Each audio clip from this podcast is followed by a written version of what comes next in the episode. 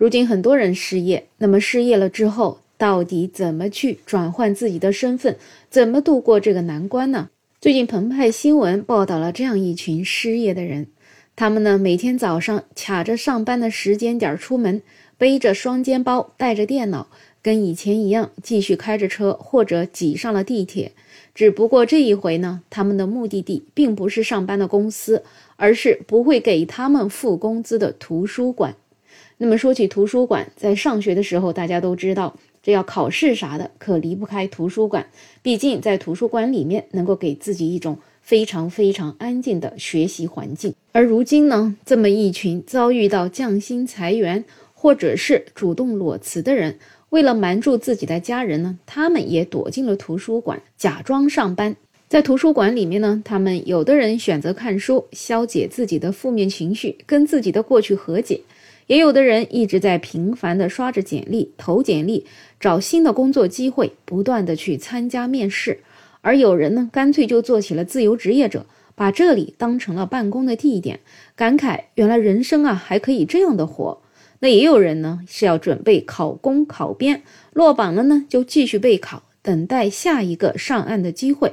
总而言之，对于这群人来说呢，图书馆是一个临时性过渡的庇护所。焦虑呢，肯定是会缠着他们的。毕竟啊，既要考虑工作，又要考虑生活。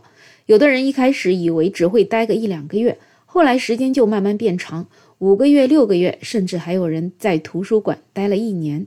总而言之，图书馆里啊，也成了一个江湖，人来人往。有人拿到了好的工作机会走了，有的人还没有等到，继续在这里努力着。来自上海一位叫易浩的男子，今年三十六岁。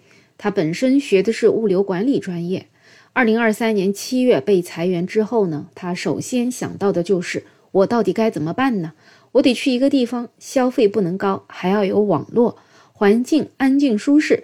想来想去，只有图书馆。平时只要不去面试，没有其他的事情，基本上就待在图书馆。他因为在上海生活，也是跟父母同住，又不想让父母知道他工作没有了。毕竟啊，他们除了担心和焦虑之外，也帮不了他什么。所以呢，他每天起床想到的就是今天又得假装去上班了。他呀，以为最多只会待个一两个月，没想到他这一待就待了半年。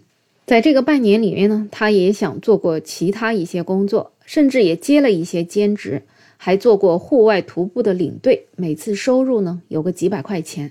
另外一方面呢，也去做过剪辑视频，还有呢，就是在互联网平台上做咨询问答的博主，总共接受过两个人的咨询，一位呢是打算转行，一位呢是刚毕业入行。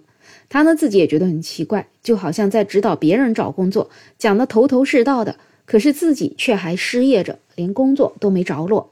整整五个月的时间里面，他总共面试了大概十家企业。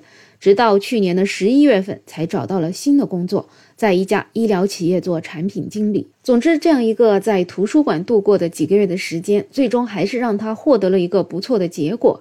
但是呢，也给自己未来的工作敲醒了一个警钟吧。以后呢，他说还是要多跟其他人接触，多留意身边的好机会，也要保持自己的收入多元化，增加自己的安全感。对于这种失业了要假装去图书馆上班的事情啊。很多人觉得，虽然他们看起来好像也蛮可怜的，都不能够真正做自己，但是其实他们不也是在活出真实的自己吗？毕竟啊，能够鼓足勇气离开家门，到图书馆去寻求新的寄托，去寻找新的机会，这不就是在真正的做自己吗？但是也有人觉得啊，这个不就是在自欺欺人吗？假装去图书馆上班，你好像就有一份工作了嘛？其实还不如跟自己的家人坦白了，不如让自己的家人一起做自己的精神后盾，不是更好吗？我想，对于两种说法，也许各有各的道理，但是其实事情放到每一个人身上啊，当然都会有自己不一样的选择。每个人所面临的家庭环境，所面临的社会环境可能都不一样。如果说可以的话，谁又想瞒着家人，假装去图书馆上班呢？最近这一年啊，很多人是感觉到现实的残酷了。在这样的大环境下，很多人不得不面对失业、降薪。但是呢，没有办法，生活在这里还得继续咬咬牙度过它。总之，不管通过哪一种方式，只要是能够让自己尽量的过得舒适一些的，我觉得都无可厚非。好了，那最后呢，还是祝愿所有的朋友在新的一年里面都能够拥有一份不错的工作，能够让自己的生活尽量的过得舒心快乐。我是梅乐，我们下期再见。